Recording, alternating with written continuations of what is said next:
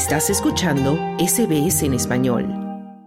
De origen latinoamericano, sobre todo paraguayo y colombiano, mujeres captadas en las redes sociales con ofertas de un trabajo en Europa y obligadas a ejercer la prostitución en vivienda 24 horas al día, así operan las redes de trata de seres humanos con fines de explotación sexual, según la Guardia Civil de España. De las operaciones ya cerradas en 2022 por dicha entidad, se desprende que el 82% de las víctimas son mujeres y que el 37% de todas ellas son de origen paraguayo. Le siguen Colombia y España con un 18% en cada caso, Perú, Mali y Venezuela también con un 9% por país. Recientemente fue desarticulada en Madrid una banda de explotación sexual. Así detalló la teniente Elena Colás de la sección de trata de seres humanos de la Unidad Técnica de la Policía Judicial de la Guardia Civil. La organización captaba a mujeres a través de familiares directos y también de anuncios en páginas web que ofertaban servicios sexuales. Las víctimas trabajaban 24 horas los 7 días de la semana. Tenían que dormir con ropa sensual y estar maquilladas. No podían rechazar ningún servicio sexual y si el cliente no quedaba satisfecho tenían que realizar otro servicio sin tener que recibir ningún ingreso.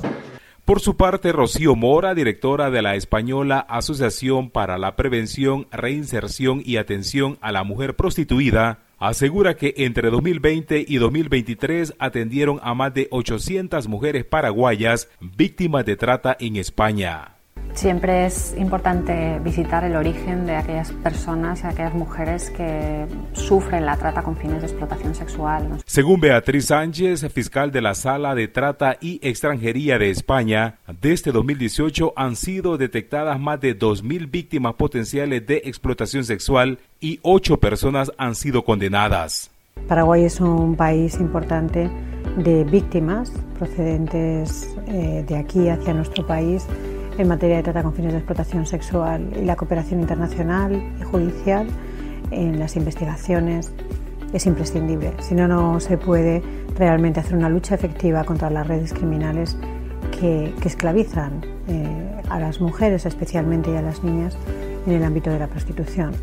El informe de la Guardia Civil consigna que desde la pandemia llegaron a España más mujeres de América Latina ya que es un país de paso a Europa, especialmente hacia Alemania, Países Bajos y Francia. Mientras en Paraguay, la fiscal contra la trata de personas, Natalia Acevedo, dijo a la prensa cómo funcionan las redes de explotación sexual en España y Francia. Esta persona relató que fue captada a través de una red social por mensajería interna, donde le ofrecían trabajar en Francia, ¿verdad? Con una oferta tentadora.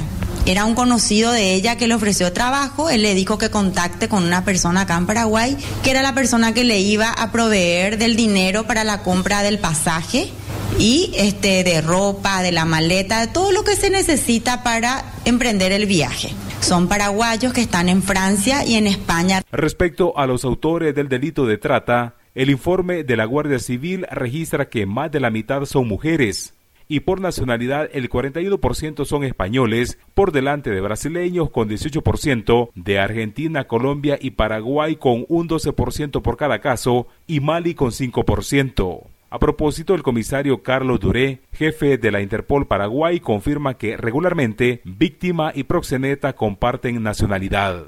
Que no solamente tenemos en carácter de víctima a personas a vulnerar, a personas vulnerables como son las nuestras jóvenes que están yendo a España engañadas o eh, desajuiciadas por, ciertas, por ciertos aspectos económicos o coercionadas de alguna otra manera, pero sí estamos teniendo también paraguayas que están siendo, eh, están produciendo, produciendo lucrativamente con estas actividades eh, de hechos punibles. En este sentido, la colombiana Viviana Andrea Vallejo Gutiérrez figuraba en la lista de los 10 más buscados por la Policía Nacional de España y Europol por liderar una de las organizaciones más crueles del continente europeo. Fue detenida en Ecuador por supuestos delitos de trata de seres humanos con fines sexuales, tráfico de drogas y blanqueo de capitales, según el mayor Jorge Lizarazo, investigador de la Interpol en Colombia. Captaba mujeres colombianas de bajos recursos, eh, ofreciéndoles incentivos eh, monetarios en euros. Eh, ella le ofrecía inicialmente un pago por 1.500 dólares, 1.500 euros, perdón, en, Colombia para poder incentivar con mentiras. Según la organización Amnistía Internacional, a nivel global, el 99% de las víctimas detectadas en trata con fines de explotación sexual son mujeres y niñas, los niños y niñas suponen un 25% del total de las víctimas. Para SBC Audio informó Wilfredo Salamanca. ¿Quieres escuchar más historias como esta?